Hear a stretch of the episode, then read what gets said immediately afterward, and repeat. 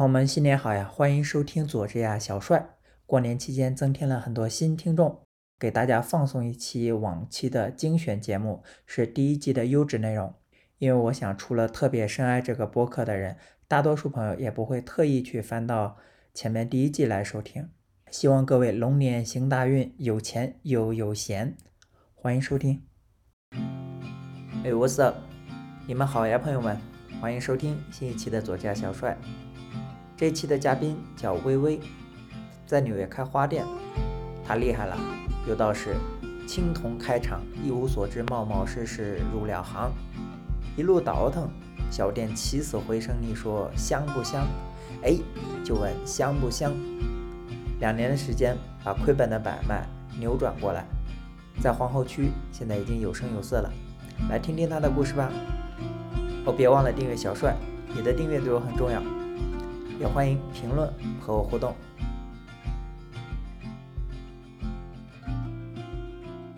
好，欢迎微微来到做客今天的左家小帅。你方便先做个自我介绍？好的，我叫微微，我现在住在纽约。我现在是一家花店的 owner。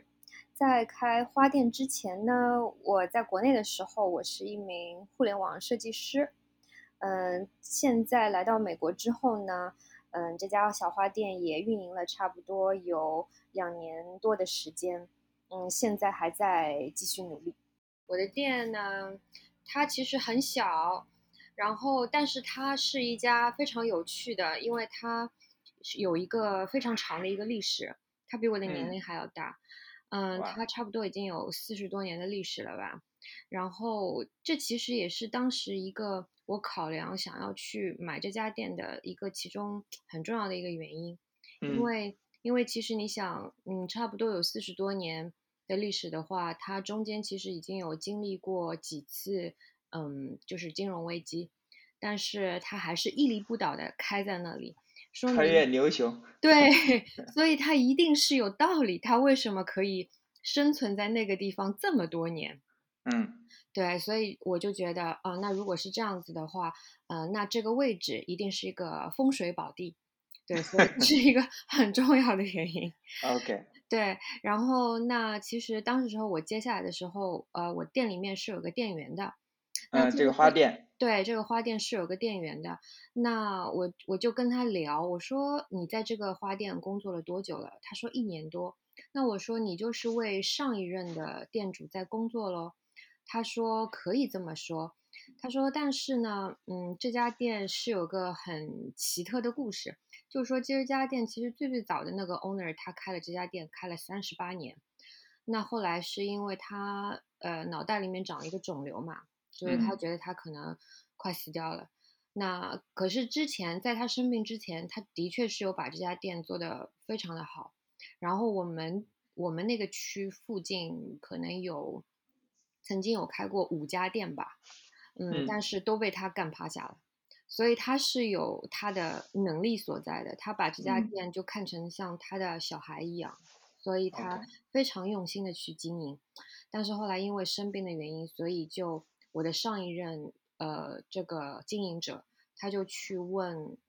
第一轮的那个老 owner，他就问他说：“现在你既然已经生病了，那你？”就是要不要考虑把这家店卖给我？因为其实周围的人，说真的，周围的那些邻居啊，周围一些人都非常羡慕有这样一个好的一个 business，所以就是有有想投资的人都非常想把这家店接下来，但是他们都不知道，其实经营花店真的是你需要花很多时间、很多精力去经营的，不是说你把这个店买下来，然后你雇一个人，你就可以再把这家店做回来的。所以，当我的上一任刚刚把这家店接下来的时候，他就嗯，就是把这个生意就是做的一落千丈嘛。就是他和他想象中的不一样，因为他因为他不知道该要去就是往哪个方向去做，或者就是保持当时时候的现状。因为当时候他把店接下来之后，老 owner 的店员都走了，所以这个店等于是像一个就就只是只剩一个壳，对，只剩一个壳在在他手上。那后来他就觉得这样经营不下去了，可是后来就是老 owner 就发现，嗯，他把就是脑袋里面的这个肿瘤治好了之后，他完全没事了。对，完全。没事了。对，就但是呢，business 也已经卖了，那没有嗯办法了。那后来，那后来就是，他就就是上一任的这个 owner，就是他是一个巴基斯坦人嘛，然后嗯这个人呢，嗯，他就去把老 owner 请回来，他说要不这样吧，他说。嗯，你还是来这个花店工作，但是你以店员的身份回来，然后我就是付你工资，就是这样。东家变掌柜的对。对对，就是我还是在就是在让你去经营这家店，因为只有你做得好。所以后来呢，他答应了，他就回来了。回来了之后的一年呢，的确就是这个生意又回来了非常多。可是，可是这个人是个猜疑心非常重的人，因为虽然说就是老 owner 回来在这家店就是做店主，但他毕竟已经不再是 owner 了，所以有很多的决定权呢，就比如说进货渠道啊，嗯，包括其实他的工作方式，因为他已经不再是为自己打工了，所以说很多东西还是会有落差的，就是不可能像 以前这个店是他自己那样子全心全意的去嗯。工作，那所以说，那所以说就是他可能没有做到预期，他没有做到就是上一任这个经营者想要的那个预期，所以就是他们之间就产生了矛盾。然后上一轮的这个这个巴基斯坦人，他就觉得他就怀疑，他就怀疑那个三十八岁哦三十八年的那个老 owner 偷他店里面的现金，他觉得是被他偷钱。啊，对，所以他们对，所以他们就就闹得非常的不愉快。那自从那次之后呢，这个店又一次跌落到了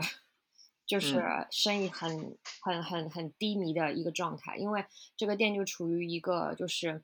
爹娘都不疼的，就没有人管的那样一个状态了。那再后来呢？那再后来呢？就是又店里面又换了一批人，那这批人就轮到了，就是，嗯，我接店的时候，就是店里面有一个 manager，就是那个人，那他的名字叫 Claudina，然后 Claudina 就是把这个店就是在正进行正常的维护，然后这家店就 半死不活的样子，也没有什么生意，也没有人路过，嗯，后来他就想巴基斯坦人呢，他就想把这个店给卖出来。然后后来就转手到了我的手上。但是在我在转到我手上的时候，其实这么多的故事我都是不清楚的，我都是不嗯知道有存在这样一个故事的。是我把这个店接下来了之后，被老 owner 知道这个店转手的店主，所以他来店里面见了我，然后和我聊了一下。所以我觉得有的时候，如果人嘛，就是你真的如果能够比较坦诚相待一点的话，就是其实你是会给你自己带来好运的。就是当嗯时时候我见到老 owner 的时候，我第一次见到他，我就觉得他很亲切，因为其实他年纪挺大了，他已经有七八十岁了吧。然后他见到有一个年轻人把这个店给接下来了，然后他就跟我聊，然后他觉得我也挺真诚的，而且最重要的一点是他觉得你胆子很大，你从来没有做过这个，你居然敢把这样一家店给买下来。然后我说，其实我是不了解情况，我说 要了解，说不定不买了。对，我是不了解情况，就是你跟我说说这个店到底发生了什么，他就把我之前刚刚跟你讲这个故事，就是全盘跟我说了。但是他也跟我说，他说既然你想把这件事情做好，那我会帮你。我当时时候真的好感动啊，我就觉得其实我没有提出来要让要让他帮我，但是他这是他主动提出来的。他跟我说，他说我会帮你，就是我会跟你说要要去哪几家进货商，包括有鲜花的，有植物的。然后，嗯，另外一件让我很感动事情就是，比如说我需要去进一些店里面的植物，他就约我早上很早的时候，就比如说六七点的时候，嗯，就开车载着我，就到就是很很多家就是植物的供应商那边，一家一家和他们打招呼。一家一家和他们说：“你看，这个是接我店的年轻人，就是请你们关照他。嗯，就是他人很好。嗯，我希望他可以就是继续把那家小店像我一样，以前一样，就是把这家店给做起来。所以你们大家都要帮他。所以就是，对我就是当时时候就是听到他这样子去跟那些供应商讲的时候，我真的觉得好感动啊！就是我什么都我什么都没有，我我没有出钱，我没有要求他去这样做，但是他就是愿意这样来帮我做，所以所以我就觉得啊，就是有的时候真的是，如果你给别人感觉到你是很认真，你是很用心，你想去把这件事情做好的话，就真的是会有贵人来帮你的。对，这个听起来真的很嗯感人哈。就是他经营了接近四十年的这个店，然后嗯，他真的会像孩子一样，虽然好像他自己已经老了，他再折腾也就再折腾几年，但是就就精力旺盛再折腾几年，但是他说啊，那既然有更年轻的人来接手了，对。然后他愿意说去，只要这个店好，对只要这个店好，哇，这听起来非常的就是这种很感人，因为你在职场嗯。中感觉想要一个好的 mentor 还嗯。很不容易，对对对，就是嗯，在一开始的时候，因为花店的季节性不同嘛，所以就是在每一个节庆之前，就是你可能需要定制就是不同的花来迎接就是这样一个节日，因为这边有不同的人种，有不同的国家的人，所以他们都会要需要过不同的节日。那因为他已经有了三十八年的经验，所以他每一到就是他觉得是一个大节日之前，嗯。尤其是对于这个花店来说，就是周围的人在这个时间段都会需要大量的花，他都会提前打电话给我，提醒我说，嗯，节日快到了，你要准备哪些花，你要大约准备多少量，就是这一点是哇，真的对我。对非就是帮助非常大的。然后还有一点就是，嗯，他还会就是他怕我没有钱嘛，因为我有跟他说，其实我为了买这个花店，我把我所有的钱都花了，然后嗯。他怕我没有钱，所以他就和就是他关系比较熟的一些就是供花商，就会跟他们说，他说你先把店哦，你你们先把花就是给到这个小姑娘。嗯，然后就是等到她把这些花卖完了，她再跟你们结账。你们一定要这样帮她。然后当时说又把我感动了一下，对对对他对这是相当于用自己的名誉给你做担保，对对对对对对，哇，那这个真的很感人。是吧？就是我当时时候也觉得，就是哎呀，就是遇到好人了，就是感觉修了什么福，遇到了这样一个 老人家，他肯这样子帮我。然，后当他那个时候差不多也就每个月吧，每个月他路经我的店都要进来，就是看看我，然后看看说，嗯，我把店管的怎么样啦。然后一直到大概去年的时候吧，一方面是因为疫情，还有一方面就是他可能也放心了，他就来的比较 少。对对对，然后他现在的话，就是偶尔大节日的时候会打个电话来给我，他就说，嗯，准备的怎么样啊？有没有就嗯，是都都已经安排好啦？就是如果需要帮忙的话，什么你尽尽尽管打电话给我啊，就这样子。真的是把店当孩对子一样。对啊对啊，就是他，年纪很大了，但但是就是人真的还是非常挂念嘛，还是非常挂念这家店。然后因为他是希腊人，然后他现在的话就是可能想安度晚年，所以他基本上就是一年里面半年的时间都会在希腊，因为大家都知道，对，希腊是一个非常适合度假的地方。他也常常会说，他说你有空来玩呀，然后我说你看我现在哪有空玩呀？像他找你去供货商或者说比较，这都是很嗯，多年的经验积累，然后甚至还有说他的这种背书在里面，对吧？对呀对呀，而啊，且对，而且在第一年的时候，就是你知道，就是如果对于一家花店，其实一年当中最赚钱的两个节日，在美国的话，就是一个是情人节和一个是母亲节。那情人节的话，我当时时候接店的时候是二零一九年的二月份，其实十四天之后就是情人节了，所哦，以对，所以就是说，对于我一个什么经验都没有的人，十四天之后就要面临一个就是一年当中最大的一个节日，就是其实我是很慌的，我的脚步是，很慌的，我不知道要怎么应对。然后当时时候我记得我记得很清楚，到现在我都记得，就是当时时候从下午四点一直到晚上八点，我的店门口一直到就是店门口外面的转角，足足排了四个小时的长队，就是来买花。当时时候那个场面就把我震慑到了，你知道吗？就是嗯，我没有想过，平时就是在这十四天之前，来进店的客人寥寥无几，但是到到了那一天，就等于说有刚需的时候，这个场面就感觉像整一个 Queens 的人都来我这儿买花，就是当时就是这样感觉，你知道吗？第二第二个礼拜就迎来了流量高对，然。后所以所以其实当时时候说真的，我在买这家店的时候，我已经把我身上的钱都花完了。也就是说，如果我这家店没有做起来，其实我就什么都没有了，我就等于要从头再来。对，再从头再来。但是其实我也没害怕，我就觉得反正年轻嘛，就是你嗯赚钱，钱对我来说就是没了就再去赚，就是这样子一个想法。所以说，所以说当时时候，但是你说我心里一点都不慌，那是不可能的，因为 感觉感觉我饭都要吃不起了，就这种感觉，你知道吗？嗯所以所以经历过一个情人节之后，那口气喘上来了。所以，OK。对，所以其实还真的是挺幸运的。但是，所以您嗯。所以您两周就是你说十四天嘛，就是、嗯对两两周左右的时间就迎来了第一次的这个怎么讲呢？呃，流量冲击。当时嗯你有呃就是怎么样特别准备吗？当天你觉得你给自己打几分？觉得就是第一次应对这样的大场面，觉得嗯呃做到满意了吗？嗯，当时时候是这样子的，就是嗯，我不是当前面有提说，就是店里面有一个叫 Claudina 的店员嘛。对嗯，当我把这家店接下来的时候，我有问他，我说你愿意继续为我工作吗？嗯，我可以付你更高一点的薪水。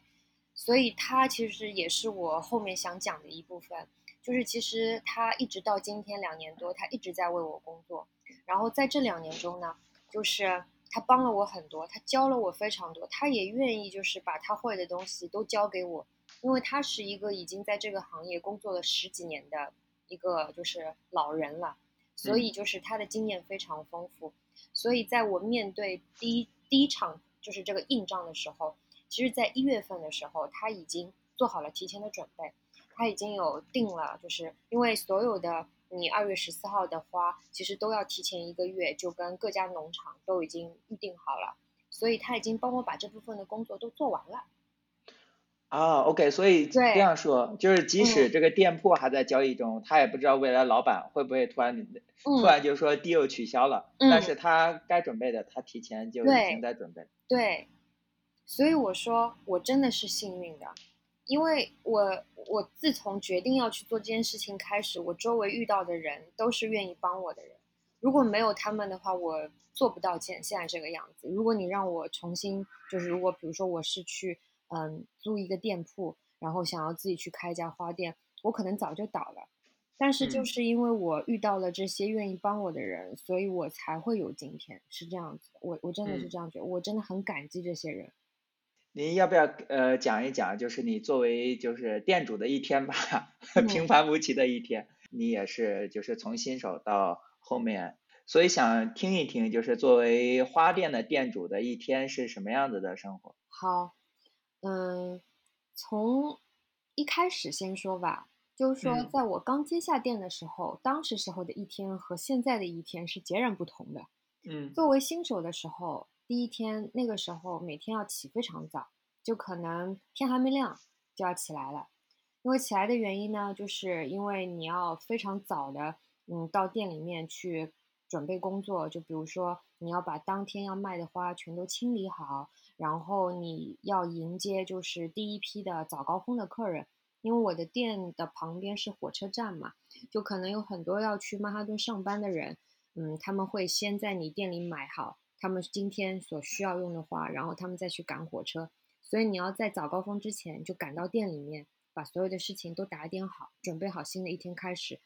然后等到他们这批早高峰的人结束了之后呢，那你就开始要准备，嗯，下午就是等待下班高峰的那一批人的到来。因为这中间就是刚开店的时候，这中间的时间基本上是没有什么人光顾的，这是我当时时候的店的一个状态。所以嗯我，所以我中间在没有客人的时候呢，因为我什么都不会，那我就要去学很多东西。最开始的时候，最难的是让我去记那些花名。你知道这些 关于植物的，对这些英文都是非常难的，因为它们都是一些专业名词，所以你要去记，要去背。就是中当时时候就是去做这些事情，就都是一些非常非常非常基础的事情。你要学做怎么样做插花，怎么样去做一些符合这边的审美，就每天都是在学新的东西，每天都会学关于花的养护，关于植物的名称，嗯，关于要怎么样去照顾它们，嗯，关于就是比如说你要怎么做一些新颖的东西，还有最重要的一点就是，因为因为我是中国人嘛。所以就是，其实我们中国是有很多很多又好又便宜的渠道的。就是说，我们我在想的一件事情，就是我怎么就是可以把中国的一些元素和结合这边的一些美国的一些新的元素，把它们结合起来，创造一些我自己的特色。这其实也是我就是一直在研究的一个事情。我当时举两个例子吗？对，就比如说，嗯，就比如说我们在用。呃，包装花材这件事情上面，其实我当时时候就在学习的时候，我就会发现，就是比如说这边的人，他们其实不太注重包装，他们就是包选选花，就是一束花选完之后，他们就随便用一张牛皮纸啊，或者那种透明的那种那种塑料纸包一包，包一包就结束了。对他们不在乎，他们在乎的是花的本身。嗯，可是我们国人呢，就比较会在意这个包装，因为我们国人，我们国人喜欢送出去大气有面子，对吧？但就是在于花本身就没有那个部分占比是不一样的，可能我们国人占喜欢包装七分，大过于这个花本身可能只占三分，但是但这边的消费者呢就完全不一样，这边的消费者是反过来的，那我就想说，哎，那如果我可以把包装和品质。同时都做得非常好的时候，那我就能留住客人了，因为只有我可以做这样子的非常 fancy 的包装。这边美国人周边是没有人做这种东西，这是一个小小的一个例子哈。所以这个供应包装的供应供应链是从阿里巴巴中国 OK 对，我就从阿里巴巴找，然后当时时候就走海运嘛，就是非常非虽然非常慢，嗯，但是就是等到我到了这批货的时候，就是其实我。有就是在网上自己去学，就是怎样去做一些非常 fancy 的这些东西，这个都是我就是在一天空下来就是没有客人的时候去做的一些事情。学习，嗯，对，就是学习，就是学习，然后不停的去想一些新的东西，把就是新的一些想法植入到这个店里面来，这个是当时时候的一种状态。然后现在呢，现在因为就是在经营的这一年。呃，一年多，呃，差不多要两年，两年时间了吧？对，两两年，两年多的时间里面，然后，因为我们以前这家店就是等于说，在我刚接店的时候，呃，绝多数都是鲜花，其实植物占比是很少的。然后卖植物呢，也就是卖一些非常 basic 的植物，就是可能大家都大大家都知道的一些，比如说一些什么虎皮兰呐，嗯，一些那个绿萝呀，就是。家家户户可能都知道的那些东西，大众的，对，非常大众的。那这个这个好处是在哪呢？好处就是人人都可能需要，但是问题就是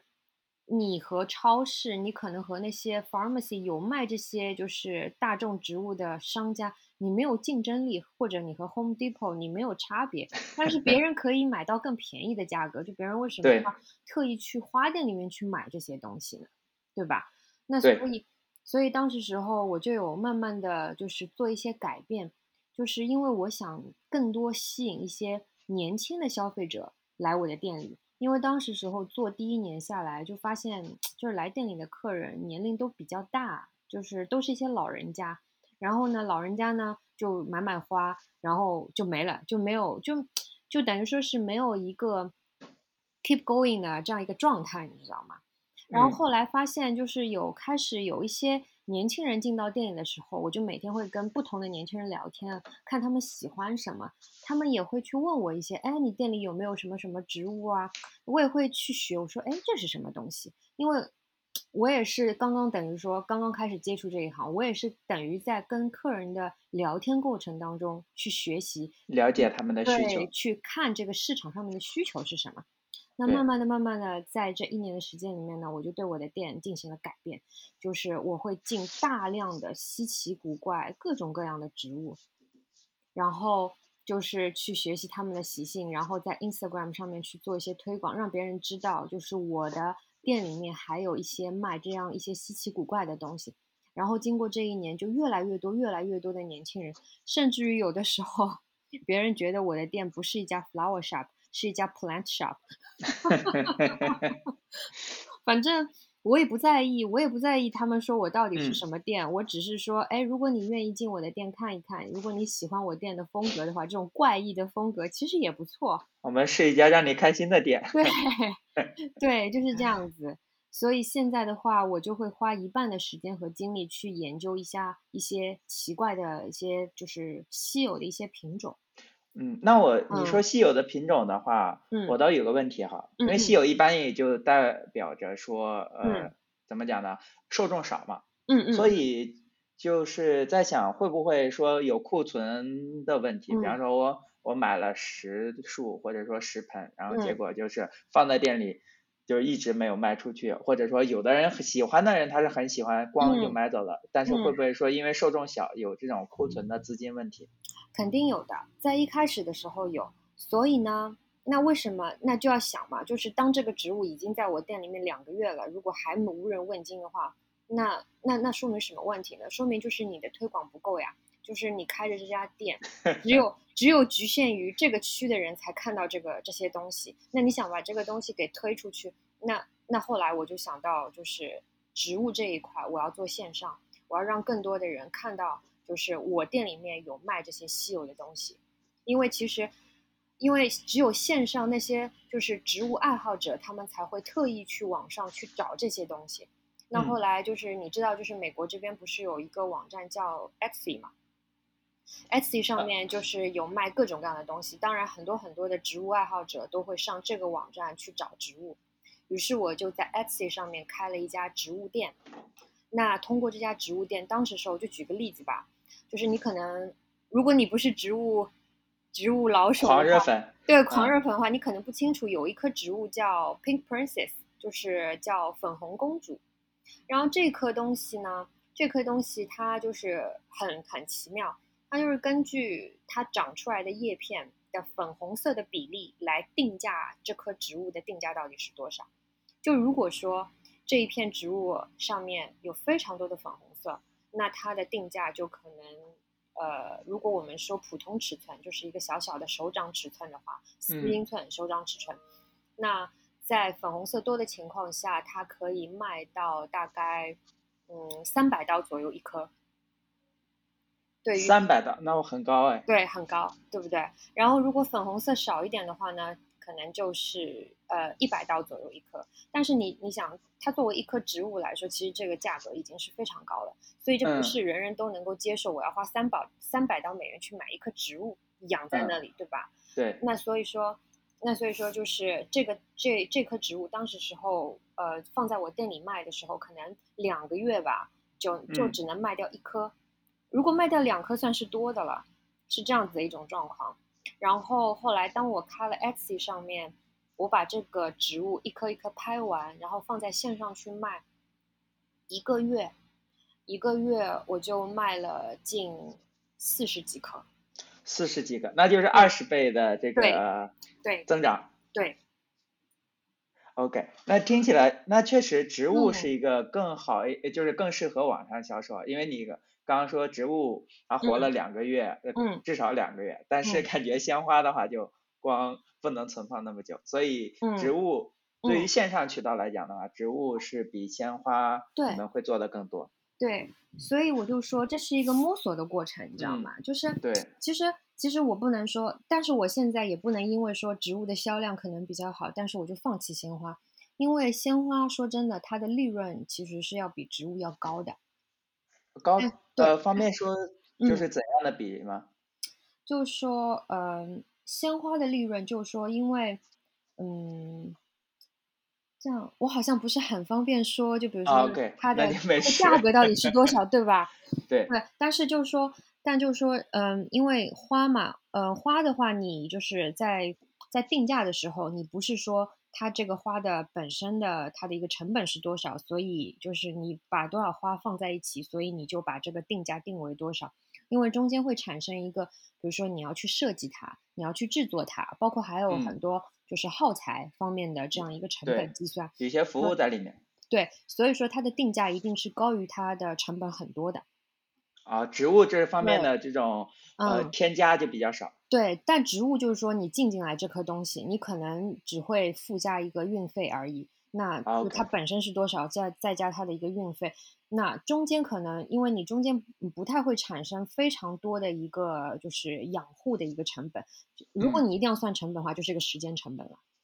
对对对。对吧？不过你刚刚嗯对你刚刚说那个呃宝石公主叫粉红公主，sorry，粉红公主，我说按照成色的，我感觉真的是嗯嗯怎么说这个贵的东西嗯都是这样子的逻辑哈。我想到钻石或者说黄金，黄金都是根据纯度来看的，没想到花植物也这么卷。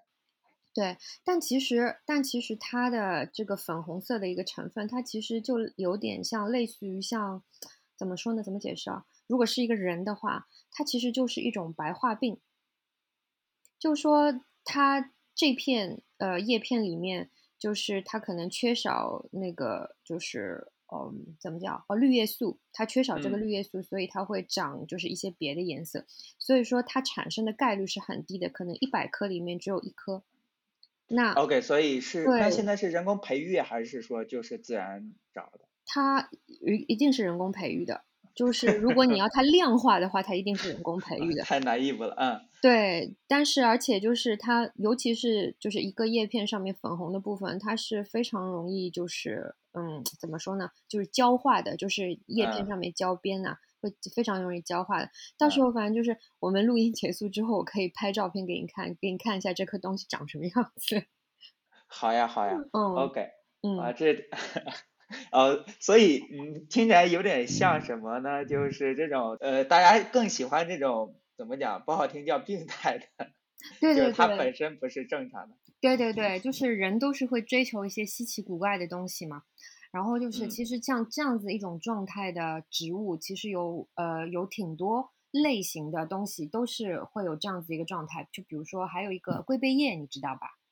嗯，我不知道，龟背叶，嗯，龟背叶就是那种叶片很大，然后叶片上面有裂纹的，就是它的样子像一个乌龟的背一样。哦，那个我知道，对，嗯那个龟背叶，对这个龟背叶呢，也有也有一种叫那个 variegate，就是 monstera，然后它就是 variegate 的部分，就是它白色的，就是它的叶片是白色和绿色。如果如果这个龟背叶是白色和绿色的话，它的价格比粉红公主的价格还要再高，因为它产生的概率比粉红公主产生的概率还要低。啊，嗯，它一颗，对，它的一颗龟背叶，比如说一片叶子，就一片叶子，一片叶子正常尺寸就要卖到五百刀。嗯对，那所以说，所以说，就我最近也在就是做很多功课，然后就看一下，就是我们中国我可不可以拿到一些像这样子的货源，嗯，就是嗯可以就是呃更加便宜一点的价格，因为在美国这个市场上要找是找不到的。我中间其实还有去过那个嗯佛罗里达嘛，因为我嗯想那边就是天气气候比较热一点，然后植物的品种会更多一点。我有去特意在那边去找过供应商，但是如果想要找这种稀有的东西的话，美国市场上面是基本上找不到的。，OK OK，对哇，听听起来就嗯是。听起来就是这个怎么讲呢？这个植物或者花虽然看着一束很嗯不贵，但是卷起来跟这些什么什么玩电子产品或者说玩其他的嗯，呃越玩越贵的都是这个趋势哈。对对对，真的就是就是，比如说一个一个嗯植物杀手到我的店里来，就我可以聊聊我是怎么留住他们的。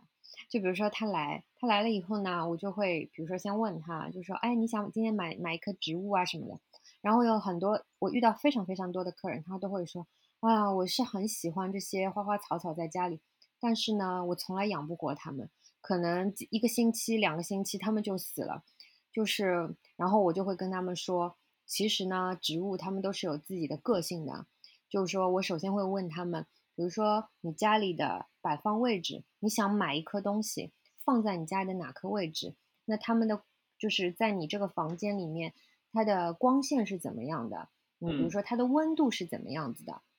那如果他说，嗯，比如说我没有太多的光，就是白天可能有一点点，然后到了下午可能就没有光了，那我就会去建议他，比如说，那你就买一些，嗯，习性是比嗯，就是不需要一些强光的，可能一些 low light plan 就会比较适合你。那嗯，我会推荐一些非常就是呃好容易照顾的那些东西，就比如说你不需要照太多的光，每个星期浇一次水就可以了。然后我也会就是因为很多美国人就是你跟他说，呃，你每个星期浇一点点水，他是不清楚的。你要告诉他，这一点点是多少一点点？嗯，就是你要给他看一个具体的东西，这就是一点点，对，就是一个水杯或者半个水杯这样子，就是一点点。所以你就教这些就可以了，你只要按照我的方法去做，你试试看。如果你养活了，那那你回来告诉我；如果你没有养活，你拍照片或者你把这个植物带回来，我告诉你问题出在哪里。我就是就是非和他们讲的非常具体嘛。嗯，就是我也对我也不说，我也不说，就是我今天一定要做你的生意。我是希望，就是我是希望说，如果你真的喜欢这个东西，我可以给到你一些帮助。所以我就是一直对我就是以这样子的态度去和客人聊天，所以他们通常都会很开心，他们都会觉得说我有真的去 share 一些我养殖的一些经验给他们，所以他们就会买。当他们买了第一颗养成功之后，他们就一发不可收拾了。是的。对对，听起来就是，我听起来，如果我是这样的一个就是走进来的顾客，听你这样的讲，我可能也想试一试了。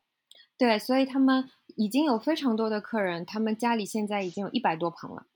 就收不了了，收不了了。然后就是，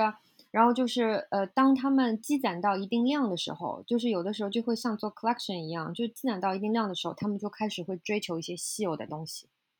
OK，对，然后，然后这个时候就是你去让他们去接受一些就是非常稀有的品种的一个时刻了。那他，然后就是当然了，我也会给到他们一个非常好的价格。就比如说，嗯，我就说你也知道，因为你养了一段时间，你知道这个稀有品种在市场上面的定价是怎么样的。如果说是一颗，打个比方，五百刀的一棵植物，可能我给我的客人就只有三百五十刀这样子。就是在对在大的折扣，嗯，就是在保证我能呃我能盈利的这样一个前提下，我会给到我的客人就是最大的让利，这个是我做生意的就是一种一种心情，就是我我会这样子做，我我是对。我我不觉得就是赚钱是一件最重要的事情，就只是说。当然了，就是你赚是要赚，可是你要看对，你要你要看情况，你要合理，然后并且就是你要和你这些客户去维系一个长期的一个关系。就我不是想要坑你，我不是一定要去赚你这分钱，因为你已经就是在我店里消费了这么多，而且我们已经像朋友一样，那所以我就是就是我分享给你，就是我我是这样子的一种一种想法和心态。对，嗯，我听你这样讲，我就感觉，呃，这就是，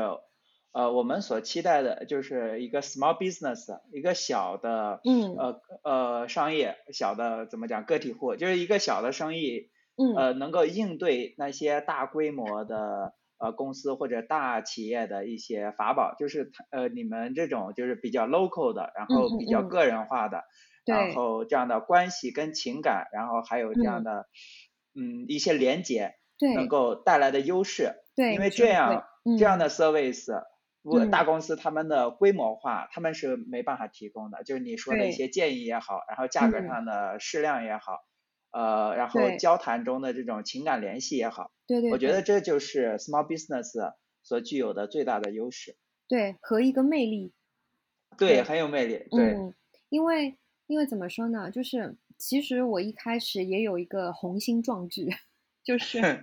我想，我想说，嗯，如果我第一家店开成功了之后，我想要开很多家连锁店，嗯，我甚至于也想把我这个，就是其实它已经是一个四十多年的一个品牌了，我想把这个品牌给延续下去，我想把甚至于把这个品牌就带回自己的自己的国家。其实我当时是有这样一个雄心壮志的，但是像现在的话。嗯，我不是说我不想去做这件事情，但是，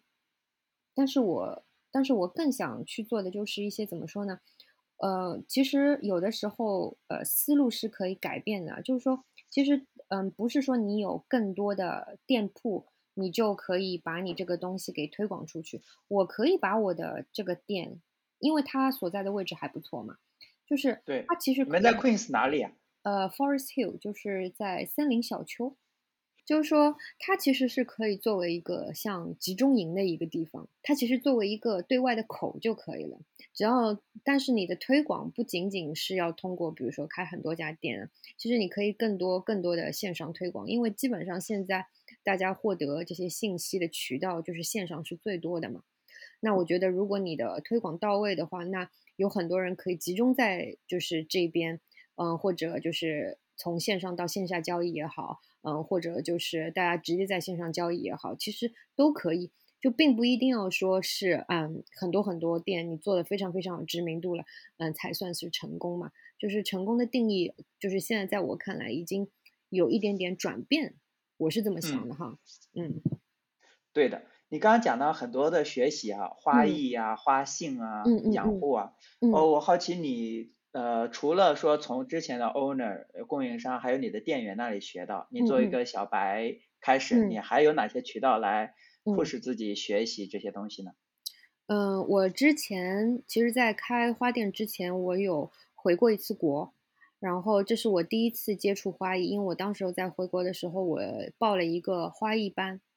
嗯，就是从一个小白什么都不会，然后当时时候有一个一对一的老师。他教我就是怎么样包花束啊，怎么样去插各种不同的花，但是那个时间很短，大概也就两个星期左右吧。就把一个课程上完了，然后因为就是如果在什么都不知道的情况下就回到现在的店里去做的话，其实也会手忙脚乱。但是因为当时时候已经在国内就是有过一点点的概念基础，上过一点点的小课之后，再开始这边的话就相当于好很多。然后像现在的话，就是因为基础的东西肯定都已经掌握的很透了，那就是如果你要进行提高的话，就是。在网上看各种领域里面的达人，因为有太多在纽约。说真的，在纽约最不缺的就是设计师，而且就 是对，而且就是在每年的春天的时候，呃，你可能，呃，可能很多人没有关注啊。就是其实，在每年春天的时候，各大品牌，包括于一些奢侈品品牌啊，他们都会就是做一个，嗯，就是花艺布展。他们会在各个就是比如说商场啊，或者就是主干道啊，或者就是他们特意呃租一个场地，呃让纽约这边就是好的一些花艺师去为他们的品牌去做一场大型的花艺展。所以你们会参加吗？对，就我我会去看，嗯，就是我会去看去学习，这就是。就是通过这些比自己做的很好的人，就是慢慢的去从他们身上去吸取一点，就是他们的好的地方。但是你不能完全就是去去抄嘛，就是你一定要把很多，因为我自己以前虽然我是做网页设计师的，但是做设计这个东西就是这样子，就是当你去看到很多很多好的作品的时候，你一定要去结合那些东西，再结合你自己的优势去做一些你觉得。嗯，就是你自己风格的一些产品出来，然后还要，当然还要就是你一一直要去总结，就是在我店里消费的这些客人的品味是怎么样子的，那这样才是一个就是怎么说呢，做生意的一个良性循环，就不单单是我想要卖什么，是你和客人之间其实是有一个连接和互动的，对。呃，你刚刚讲的是，就是作为我们刚刚在问说花店主的一天哈，你刚刚讲的是前期，嗯，除了进货跟呃每天的学习，嗯，你说前期跟后期会不一样，不知道你现在，嗯嗯嗯，的一天是怎么样来分配？我现在，呃，现在的话就是我基本上，嗯，大约是在店里是从下午两点之后我会在店里，上午呢就是交给我的店员。因为上午一般的话，就是就是一些刚需，就是一些特别呃需要买花的一些客人才会出现在店里。但是下午呢，可能客人的就是嗯，比如说呃需求会不太一样，然后下午的客流量也会比较大一点，所以我必须要自己在店里去维护这些客人。那我现在基本上上午的时间呢，嗯，我就是比如说做一些嗯线上的推广啊。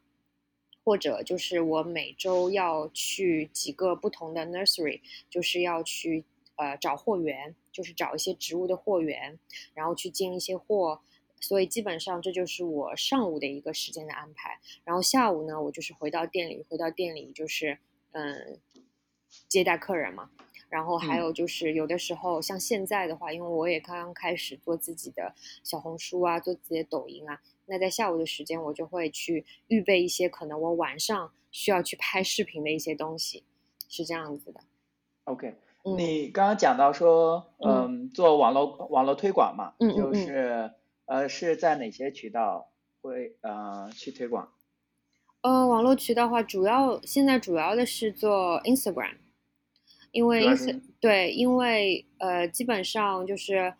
我之前也想过有很多，比如说 Google 啊。嗯，包括一些专业的一些花艺的网站啊，或者植物的一些网站啊，去做一些推广。但是就是结合我自己自身店的一些情况，呃，Instagram 上面的推广是最有效的。还有就是要去和一些做植物的达人去合作，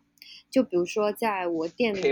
对，就是在我店里面，呃，周周围就是呃周边的。居户里面有一个，他是一个在这边就是已经做的很好的一个植物博主，然后其实我遇见他，就也是不是我主动去联系他的，是他正好路经我的店，然后过来跟我聊了一下，就是他觉得，哎，我我其实住在这边很久，我都没有发现，就是原来你这边有这么多的宝藏，然后我说，对我说，因为我。门口的布置不是特别多，因为我室外的东西卖的不多，所以我可能门口的布置不是特别的显眼。但其实这也是我需要提高的一个地方。然后当他走进来了之后，他才会发现，哦，原来你店里面有这么多东西。于是他就自主，他就自主在抖音上面就是拍了一段，就是我的店的视频介绍。然后就是因为他，所以也给我的店带来了很多年轻人的流量。那我就觉得，然后我就有一次就跟他聊说，就是哎，如果是这样子的话，那其实我们日后可以，嗯，更多一点有合作。这样子的话，就是其实我也可以给你的就是听众和观众，就是带来一些就是特别的特别的优惠优惠。对对对对，是这样子。所以基本上现在的推广就包含这几方面吧。哇，嗯，这个还是对一个活生生的案例。你刚刚讲到，就是这个生意本身它是 local community 基 community based 的，然后有很多熟客，嗯，然后你刚刚也讲到这个大 V 啊或者网络推广，会给你带来一些新鲜的流量，所以我想了解一下，就是呃这个花店，就是你做的这个花店，主要是依靠熟客的回头，还是说人流量来支撑起你的这个 revenue 销售跟这个利润？嗯，都有。一半一半，一半一半。对，那你们现在的这个客户的用户画像 这个词，就是大概是怎么样的组成？嗯，呃方便说一下吗？哦，因为花店有一个呃特别的一个地方，就是它非常，其实它是非常依赖于季节性的。嗯，那一年到头的话是这样子的，就是一年到头最淡的淡季是一月份。因为对于纽约来说，一月份是很冷的。那很冷的时候呢，就是嗯，花啊和植物的走量都是很少的，就是非常低迷的一个状态。然后到了二月份的话，除了情人节，就是那一段时间，其他时候也都是很淡的。淡季。对，也是淡季。然后到了三四月份呢，就是开始慢慢的好起来了，因为就是春天来了。所以到了五六月份的时候，植物植物的走量是非常多的。因为说真的，就是纽约的冬天太长了，基本上有差不多半年的时间嘛。那这半年的时间呢，就是植物该死的也都 死掉了，所以所以在春天的时候要补货了。所以在五六月份的时候，五六七八，嗯，甚至有的时候九月份，对，甚至九月份。这几个月就是植物的走量是非常多，就是如果你说要从我店里面的利润来看，嗯，那可能植物的占比要占到百分之七十吧，就是都是买植物的人，嗯，然后一直到对，然后一直到现在，就比如说十月份、十一月份，那就开始慢慢的天气冷下来了，凉下来了，那现在的话就是就又开始变成一半一半。现在的话已经要就是十一月开始了，像十一月开始的话，就又开始进入到一个嗯比较淡的一个淡季，那就是大家一般都知道，就是植物到了冬天开始就差不多要进入一个休眠的状态，它也不会再长了，你就只能在一个冬天保证它不死掉，就已经算你养的不错了。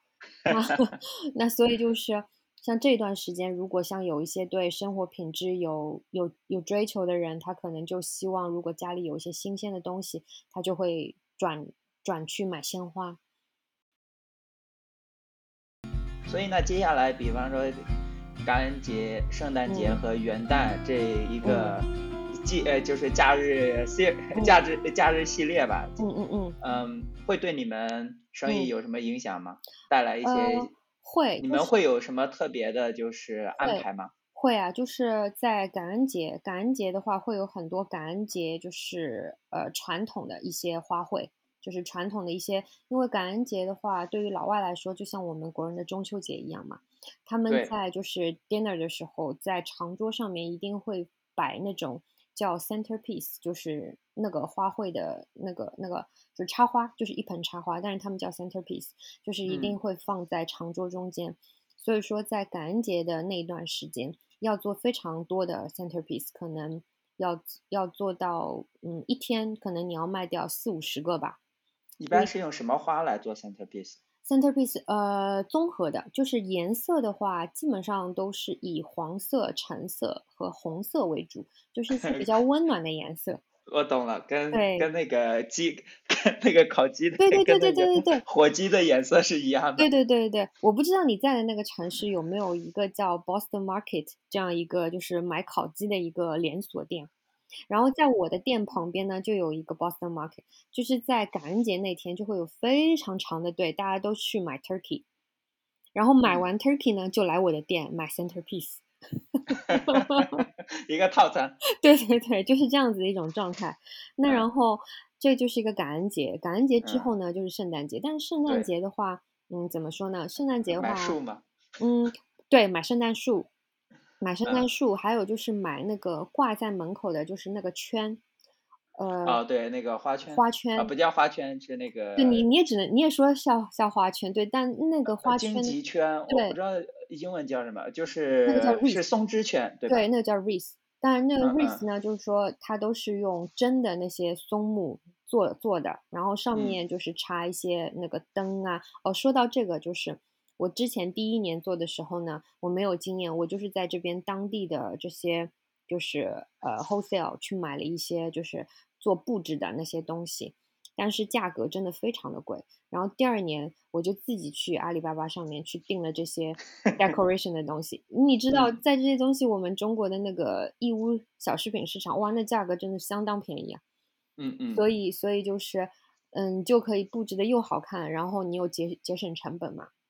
嗯，然后就是卖的也很好，所以说就是，嗯，圣诞节差不多就是卖圣诞节的一些系列东西，但是这些节日其实和其实和情人节和母亲节比起来就不值一提，差距太大了。OK，那母亲节美国这边也是要送康乃馨吗？不，国内一样啊，不一样。对你提到康乃馨就是一个非常好笑的一个点了。哎，你说，你知道就是康乃馨对于我们中国人来说，它其实是一个代表。就是一个嗯母亲的这样一个形象，对吧？他其实对对就是比较祥和，比较母亲，比较尊重。从小被这样教育嘛？对你尊重，就是以这样一个花的寓意。但是对美国人来说，康乃馨是一个最 cheap 的花。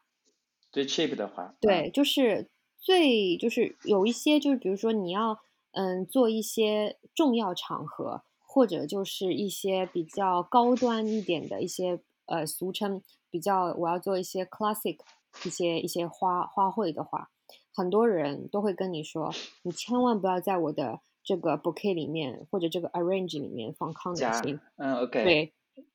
这个很有意思。我想到那，我想到之前，呃，就是脱口秀大会，张彩玲讲了那个菊花的例子。嗯嗯。她老她说她她老公是加拿大人，对对对对对，很久的菊花，但是在。国内的话，菊花大家都比较就是 活人不是很喜欢，对，所以我会呃想问一个呃就是相关的问题，就是中美之间哈或者中西方之间的这种呃这种关于花的这些截然相反的这种碰撞，还有些其他的例子吗？嗯，对，一个是彩呃一个是菊花，一个是呃一个是康乃馨，对，还有一个就是关于颜色方面。就是颜色方面的话，就像我们我们中国人会觉得，就是嗯，如果要去做一些丧葬的话，就是关于如果做这方面，呃，为为一些故人去做一些这些东西的话，基本上都是要以白色为主嘛，对吧？但是嗯，但是老外不一样。老外就是有有一部分也是会觉得啊，我可能需要一个白色的，但是其实有很多很多的客人，他们喜欢做一些各种不同的颜色的。他们会根据比如说这个已故的人，他们会说，哎，他生前可能最喜欢紫色，或者最喜欢红色，会根据他生前喜欢的颜色而来决定他需要用什么样的颜色。还有一些就是说，嗯，你不要觉得就是大家对死亡的一个概念不一样，就是他们会觉得，嗯。其实死亡就是你，就是上帝把你带去了另外一个极乐世界，所以就是道门。对，所以祝贺你去到了另外一个空间而已。就是可能你不住在这里，但是你去到了另外一个没有痛苦的一个地方。所以我应该是就是做的很漂亮来欢送你，并不是说嗯要哭非常哭丧，觉得你离开我了。就是大家的，就是对于这种传统的和一些思想上面的一些碰撞是不一样的，所以他们在选择花的时候，他们反而会去选择一些五颜六色，就是看起来是很开心的，对，是很喜庆的，并不是说我今天是去是去是去哭的，就是完全这种状态是不一样的。所以我觉得，哎，这是挺有趣的。嗯嗯，你刚刚提到说你的第一个 owner 和第二个 owner。啊，第二个在你的花店在第二个 owner 的时候是运营的很不好，然后想知道你做了哪些的改变是扭亏为盈，因为你刚刚提到说从阿里巴巴进货呀这些，嗯，所以啊想问一下还有没有什么其他的呃措施你觉得很有效，然后帮助你从两年多嗯。扭转这个局局面？哦，嗯，其实很重要的一点就是我。更新了来店里面的客人，就是在我接店的时候，就是绝多绝多数的客人都是一些老年人。就是说，老年人你也知道，就是大家都追求的一个状态，就是一个比较平稳的一个状态。我可能有刚需，我才会进你的店。如果我没有这个需求，我可能是不会进来逛一逛啊，进来看一看啊。就是我想改变当时时候的那样子的一种状态。所以说，第一方面，我更新了店里面的产品。就是说，我在原有的这些每就是每个礼拜都有这些花的情况下，就是我看哪些花的走量是比较好的，所以这些花就固定每个礼拜一定要在冰箱里的。那像有一些可能每个星期下来都会有剩下很多的，那这些花是不是这些花的产品有就是质量有问题，还是说这些花其实根本不受欢迎？所以就是在产品上你要进行一些改动。第二点呢，就是说，嗯，我带来了更多的植物，所以就是说我吸引了更多的，就是不仅对花，可能对植物也有兴趣的这些客人，就是进店里。所以说，这个第一点是进行产品上面的一个调动。然后第二点呢，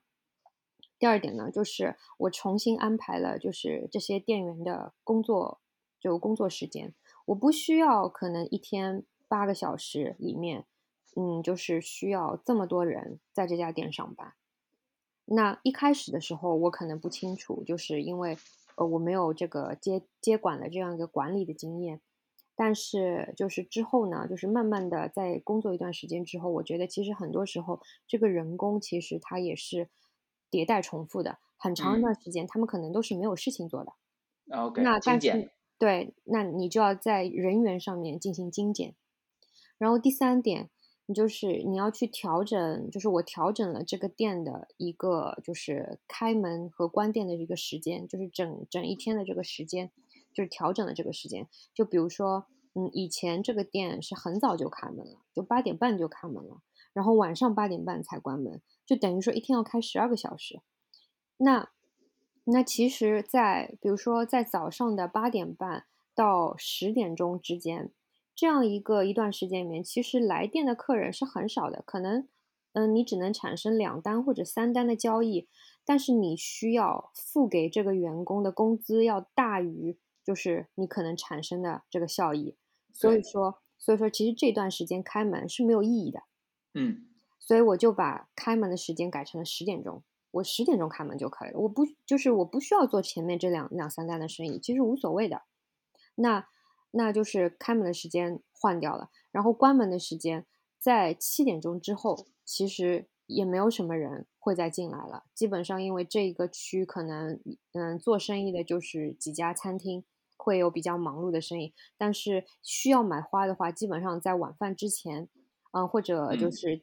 这这单交易都已经结束了，不太会有人就是在晚饭之后的时间，像我们就比如说再出来逛个街啊什么，就很少很少，所以说也不需要开到这么晚。那所以我就把时间调到了七点半关门，就是七点钟差不多我们就可以整理，然后到七点半就关门了。那然后就这是一个时间上面的调整，还有一个时间上面的调整呢，就是以前这个店大约在呃每周天。每周天，因为就是在管当时时候的管理者，他们可能有就是每周需要去教堂的这样一个习惯嘛，所以他们周天基本上是不开门的。嗯，但是其实周天不是，就周天其实很多人可能去完教堂之后，他们是喜欢出来逛一逛啊，走一走，看一看的。那所以说，其实周天是一个做生意的一个好时段，所以我就七天都开。然后，但是周周天的话，可以相对稍微早一点关门，就是就比如说，嗯，三点到五点间你就可以关门了。但是早上一定要开，因为其实是会有很多客人喜欢在周天带着家人一起出来逛街的。那所以就是说，在嗯这三方面进行的比较大的调整之后，就是其实成绩还是看得到的，就是会有很大的不一样。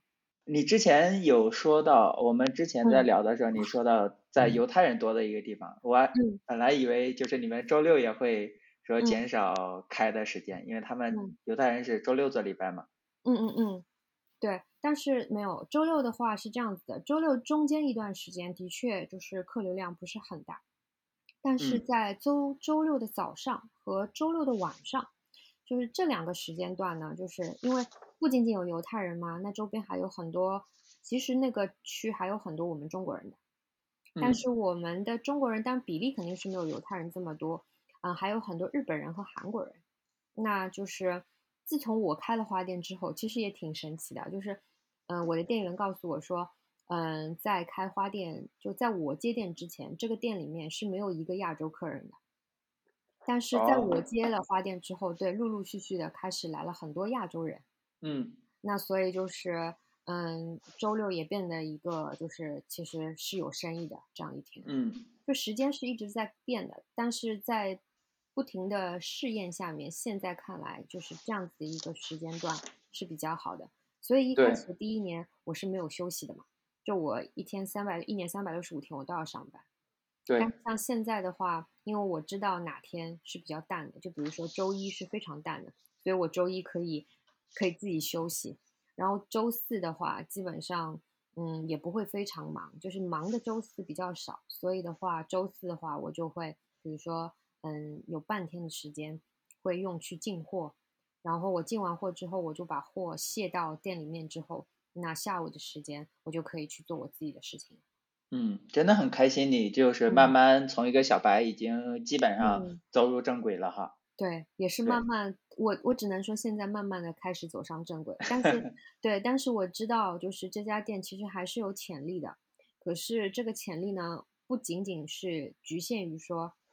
那块区的那个人那个人口，就不是局限在那里，因为我觉得现在时代不一样了嘛，就是大家消费习惯也不一样，我可以把这个店，就像我前面说，我可以把这个店作为一个定点，就是说你你可以过来看，嗯，只是说。嗯，这个品牌，我想做的这样一个品牌是说，嗯，大家都知道这是一家可以买到好质量的花也好，植物也好的这样一个店，嗯，但是，嗯，它是有线下的，它是可以让你体验的，它是可以让你去看，就是这些东西就实在实实在在是长什么样的。嗯，尤其是我前面说到的一些就是稀有品种吧，这些东西这些东西就是我不会放在店里面去养，因为说真的，我的店的朝向不是很好，所以说它每天见阳光的时间不是特别多，所以如果很多东西放在我就是店里面去养的话，其实养不好，所以我就放在家里养。那我就会一直在网上，有的时候会去剖一些东西，就会跟我的客人说，如果你有兴趣或者你有想看的话，你可以提早跟我说，我可以把这些东西带去店里给你看。嗯，因为很多稀有的东西不是你想看就看得到的，你要你要花价格去买嘛，对吧？嗯，对，所以说所以说那我就是会有一等于说我就把这家店作为一个线下的，你可以给你体验，可以给你看到实物的这样一个地方。嗯，你刚刚讲到品牌，然后讲到体线下的体验哈，就是线上线下的这种，就是这种结合。我，呃，我脑子里面第一个蹦出来的就是说，会像有些呃花花艺沙龙这样的，就是这种活动。嗯嗯。呃，不知道你们有没有想法，或者说有没有已经在办这种类似的这种体验的内容服务？嗯，暂时。还没有，曾经有想过，但是你知道我为什么没有做这个吗？因为说真的，呃，我之前不是有说过，其实，在纽约最不缺的就是花艺设计师嘛，对吧？但是，对，其实我从小白一直到今天，嗯，如果要拿我的这些插花的水平啊，或者这些东西、这些作品去和他们做比较的话，我觉得真的差远了，因为我不是科班的。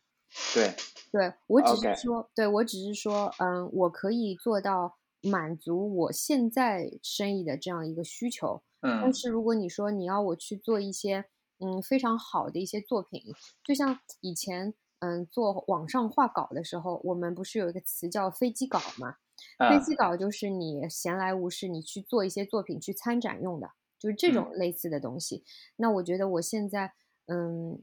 嗯，还没有到这个水平。OK，还不够说开对开课交班。对，所以我不敢去把这些东西，我觉得我自己还不够格，把我现在的这些东西去交给一些想要学花艺的人。我觉得我还没有到这种那么那么专业的一个程度。对，嗯嗯，那你们这种线下，因为刚刚你讲到很多，比方说 pharmacy，然后我自己也在超市里面，Target 或者说。各种各样的连锁超市里面也买过花，呃，你觉得你们跟他们的优势在哪里呢？我们的优势就是第一，就是我们的质量和品质一定是比他们好非常多的，这个是第一点优势。然后第二点优势呢，就是说，因为像 pharmacy 那些，他们都是现成的，像比如说他们一束，如果你要去买花的话，一束玫瑰花，比如说十二支或者二十四支。就是固定的，就是你要买就买，你不买你也不能单独挑。就是你可以自己，就是想要去自己去做一些自主创新的这样一个，是基本上不太可能。或者就是你一下子就买非常多的量，那你才可以去自己 DIY 去做一些自己想做的一些花束。但是这就是花店嘛。但是如果客人来到花店里面来的话就不一样，就是嗯，你可以。你可以自己去搭配，自己去选择你自己，因为卖的话都是单支单支的卖的，那你可以自己有你自己的品味，选择你自己喜欢的款式，或者借鉴一下设计师的一个建议，就是去做一份完全属于你自己喜欢的这样一个一个一个，呃，中文就是怎么说，arrange bouquet。嗯 嗯，对，就是这样子吧。就你可以有自主创新的这样一个形式，但是的话，就是花，嗯，像那个 pharmacy 啊那些就完全不行。就是你看到什么价格你喜欢拿，或者你不喜欢就不要。嗯，OK，我在想一个很，我在想一个比方，但是没想到，有点像快餐和就是。一个正儿八经的店的那种区别，但是就感觉对会会比较像吗？对，会，因为还有就是你在花店的话，肯定还是会产生一个服务，就是说，嗯，我会分享给你一些关于怎么养护的一些经验，包包括会教你，就是比如说，嗯，每一个花都会有不同的习性，就它不是它不是说你只要买回家插在水里就可以了。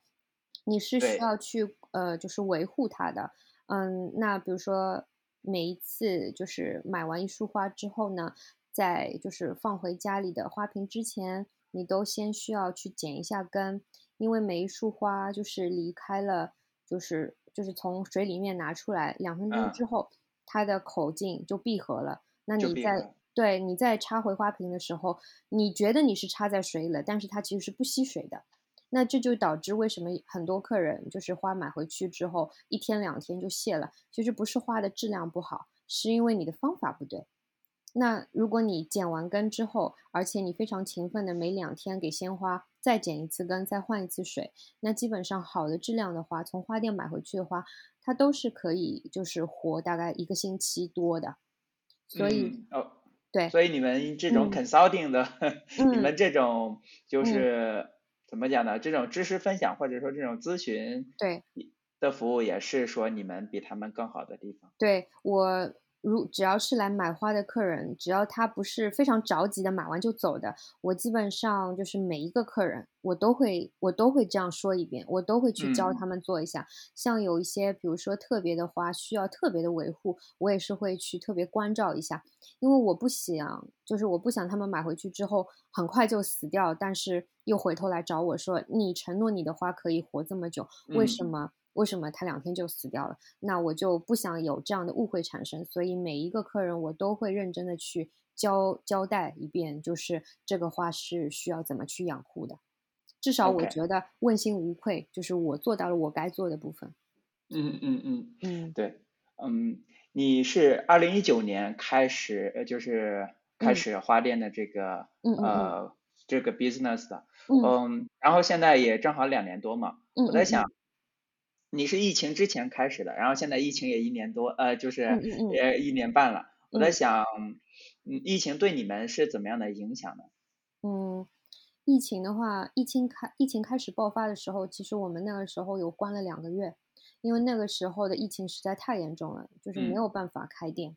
对，嗯，但是其实我们花卉行业拿到政府的补贴是很少的，我基本上没有拿到补贴。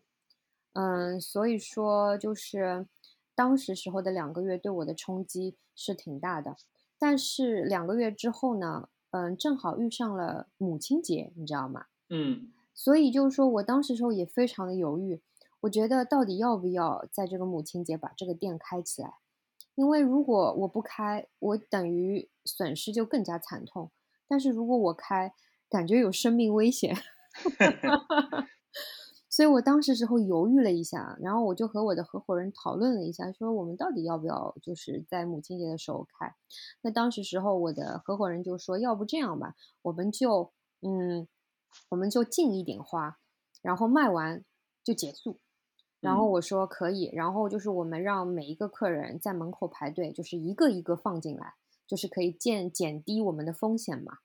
所以当时时候我们就这么做了。然后没有想到，就是在中午大概十二点的左右的时候，我们本来预计这些花可以卖到下午可能三四点吧，没有想到中午十二点的时候就全卖空了。OK，就是嗯，非常爆满。对，非常爆满。所以当时时候我们就觉得，其实虽然说疫情的情况是非常严重，但是并没有美国，但是并没有影响美国人的消费。所以。所以你们从五月份之后就生意就开始对渐渐恢复开对渐渐慢对慢慢的渐渐的就恢复，但是其实说真的，就所以我想说，就是当时时候我们考察那个地段嘛，就是它为什么经过金融危机之后它没有倒，所以它经过疫情它也不会倒，OK 对，就是这个原因，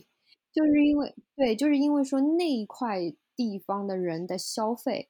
它还是在那样一个就是消费水准上面的。所以说它不会因为有多大的改变，所以去影响。而且在疫情期间，大家精神会不太好，所以我想花可能比养宠物要更便宜、更 affordable 一点。嗯，对。但是呢，嗯，就是说有有打击的一方面，就是因为鲜花啊和绿植啊，它毕竟不是一个就是必需品。它不像餐馆，就是说你一定要吃饭，你一定要生存，所以你需要这些东西。但是花的话，就是相对于说我可要可不要，但是会追求一些精神方面的一些人，他就会觉得这个是很重要的。就有很多人可能在呃疫情开始的时候，一下子会嗯。来我的店买很多东西摆在家里，他就会说我之后就不出门了，所以我需要买非常多的这些花花草草摆在家里，让我觉得每天是新鲜的。对，所以说，所以说就是人嗯和人的想法不一样。但是怎么说呢？就是就从五月份之后，虽然生意没有说回到之前这么红红火火，但是其实慢慢的，也就是生意也在恢复。我对我来说冲击那已经没有你那么大。已经穿越牛熊了。嗯，对，那呃，有 还有我又想到一个问题哈，呃，也是跟这个时间或者说跟周期相关，就是因为之前是共和党，然后现在是变成民主党的总统，因为两两边政治家都喜欢说，特别是美国的政治家特别喜欢说 we support small business，呃，你就是你们的生意就是一个很嗯。典型的就是本地的 small business 嘛，我在想说，从你嗯。个人的观感来讲。呃，到底是到底是嗯。哪个是真的说 support small business？嗯，他们一个都没有 support 我，一个都没有。就是我当时时候有呃申请了第一轮的，就是那个 PPP 救助灾难贷款嘛。当时时候他给我获批的金嗯额只有九千六，然后他当时候说，就这九千六呢，你可以在八周内，是到很后来他才会说，你到十就是十六周内，你可以把就是这笔钱，嗯，花在就是你的就是整个运营的花销上面。那当然，你也需要就提供嗯各方面的证据来说，你的确是把这笔钱花在你该花的地方。但是当时他获批我这部分贷款的时候，他并没有说这部分的钱是需要还的，他反而说就是你只要获批的这部分之后，你都可以去嗯申请 forgiveness，、就是你不需要再还了。可是就是呃最近其实这件事情一直到现在。嗯，我的银行账户里，他说我能 forgiveness 的那批，嗯呃，就是一共才九千六嘛，能 forgiveness 的那部分 part 只有三千块，六千块是嗯我需要还给银行的。我当时时候就和嗯银行就是交涉了很多，我说首先你们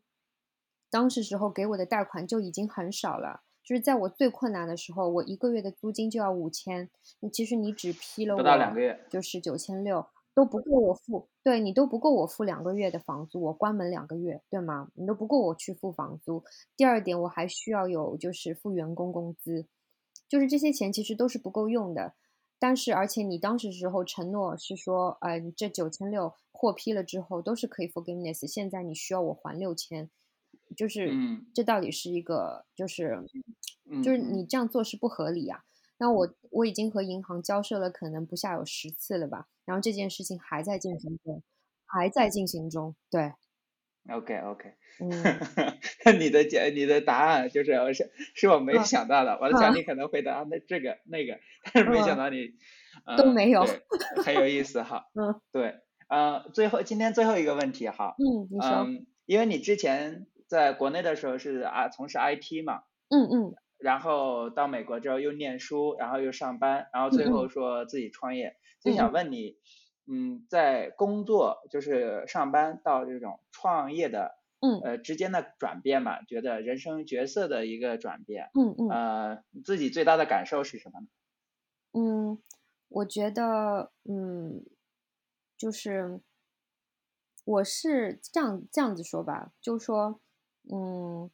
有一句古话叫“三十而立”，对吗？嗯就是我在三十岁之前，我就是一个嗯平平凡凡的一个打工族，我就是每天做好我自己的本职工作。但是在三十岁之后，我创业了，所以我觉得我的人生有了特别大的不一样。就是我其实之前我也是一个，就是嗯非常安于现状的这样一个人。可是当我自己创业了之后，我会有更多的目标，然后就是每天会有更多新鲜的想法，把想把它就是付诸于现实，然后就是通过每一次的改变，就是对我自己的这个小小的 business 有一点点进步的时候，我会觉得非常有成就感，而且就是在这样一个过程当中，就像一直到今天，我我从一个小白。然后到今天，我有很多的经验去可以分享给更多的人。我就觉得，如果我现在的身边有人想要自己去创业，我觉得我都是非常乐意去帮助他们的，就像当时时候我受人帮助一样。对，我觉得在人一开始你最需要帮助的时候，有人给你伸手，就是嗯，非常就是非常全心全意的想要帮你，这是就真的会给人，就我觉得可能对我来说会是一辈子的一个非常大的一个改变。所以我觉得，如果我自己有这个能力的话，其实我也非常想去帮助一些需要帮助的人。对，就是这个是我觉得我从来以前就是在国内的时候，在我三十岁之前，我从来没有这样子的一个领悟。就是到了这边之后，我才觉得我三十岁之后我重新做人了，就是有这种感觉，你知道吗？嗯嗯嗯，对，真的很感谢，很感谢你今天这样的分享。哦，别忘了订阅小帅。你的订阅对我很重要，也欢迎评论和我互动。